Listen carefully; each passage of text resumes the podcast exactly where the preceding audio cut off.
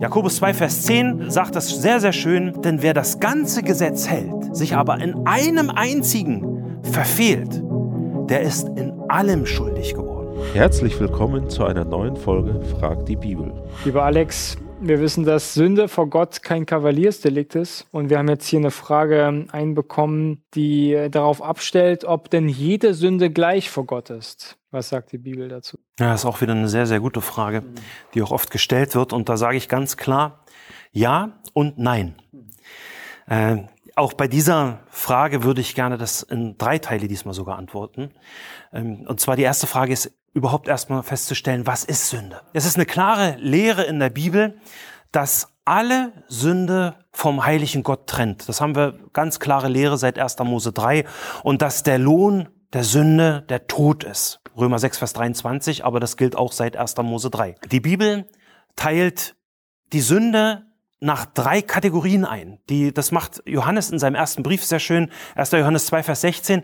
Da redet er von der Fleischeslust, von der Augenlust und vom Hochmut des Lebens. Und jede Sünde, die auf der Erde passiert, kann in irgendein dieser drei, äh, in irgendeine dieser drei Kategorien eingeteilt werden. Und daneben ist es aber auch so, dass die Sünden in drei Bereichen passieren. Äh, und zwar natürlich in der Tat. Dann lehrt die Bibel auch ganz klar, dass auch das, was man denkt, was in Gedanken passiert, auch Sünde sein kann. Und ich glaube, ein ganz großer und vernachlässigter Teil, Teil bei der Sünde ist der Bereich der Unterlassung. Ich glaube, das ist unser Problem als Christen, dass wir die, vermutlich die meisten Sünden auch in der Unterlassung haben. Es gibt so ein paar Referenzstellen in der Bibel, wie zum Beispiel Galater 5, wo Paulus so einen regelrechten Sündenkatalog gibt. Ich nenne das immer Sündenkatalog, äh, wobei Paulus da nicht von Sünde redet, sondern er redet von den Werken des Fleisches.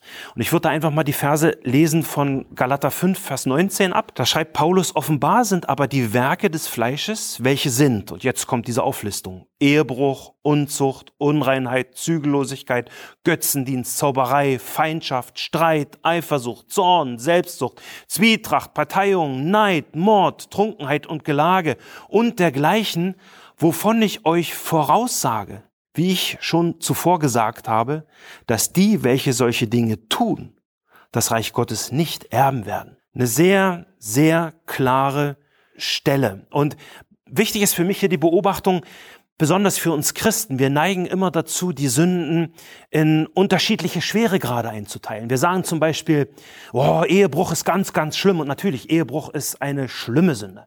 Ganz schlimme Sünde. Ja, Gott hasst Ehescheidung und Gott hasst Ehebruch, sagt die Schrift klar. Aber dann sind wir auf der anderen Seite und sagen, na ja, so eine kleine Notlüge, na ja, das machen wir ja irgendwie alle und das ist doch dann nicht ganz so schlimm. Aber hier an diesen Versen von, von Paulus ist es eine wichtige Beobachtung zu sehen, dass hier Neid neben Mord steht. Ja, wenn du in deinem Herzen neidisch bist, ist es genauso, wie wenn du jemanden totschlägst. Das ist schon eine Hausnummer, finde ich.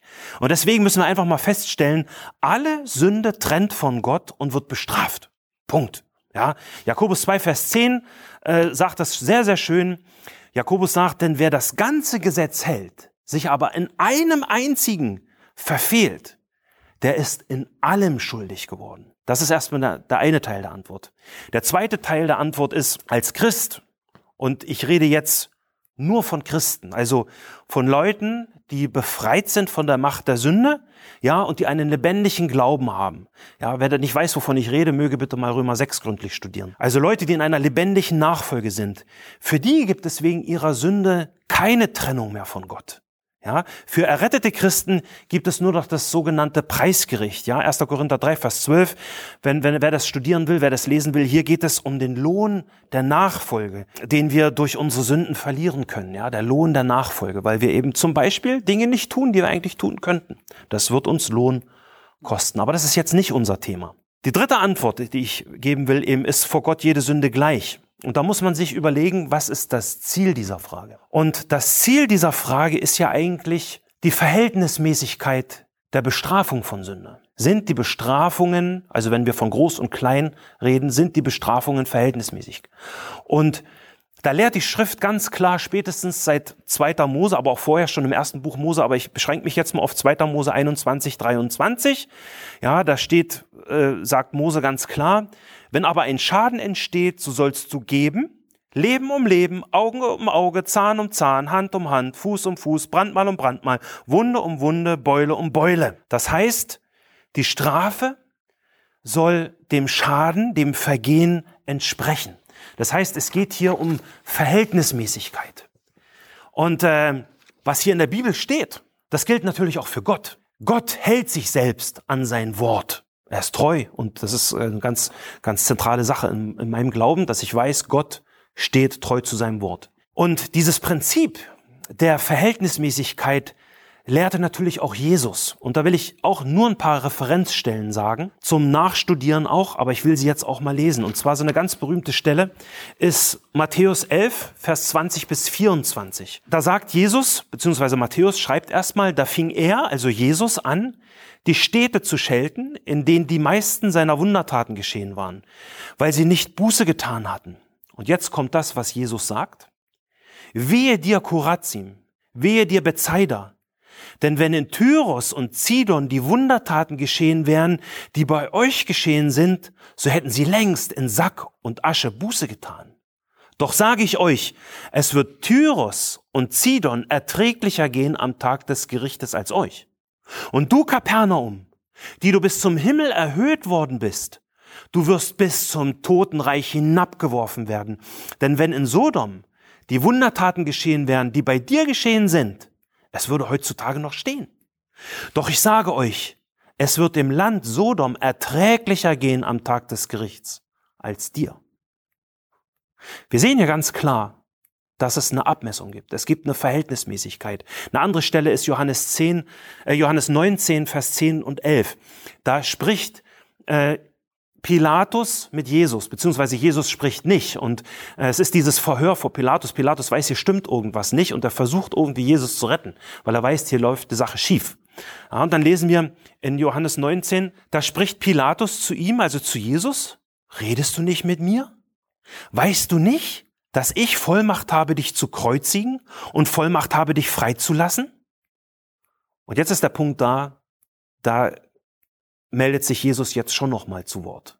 Und was er hier sagt, ist ganz, ganz hochinteressant. Vers 11, Jesus antwortete, du hättest gar keine Vollmacht über mich, wenn sie dir nicht von oben her gegeben wäre. Darum hat der, welcher mich dir ausliefert, größere Schuld. Pilatus hat weniger Schuld als die Leute, die Jesus verraten und ausgeliefert haben. Es gibt eine Verhältnismäßigkeit in der Bestrafung von Sünde.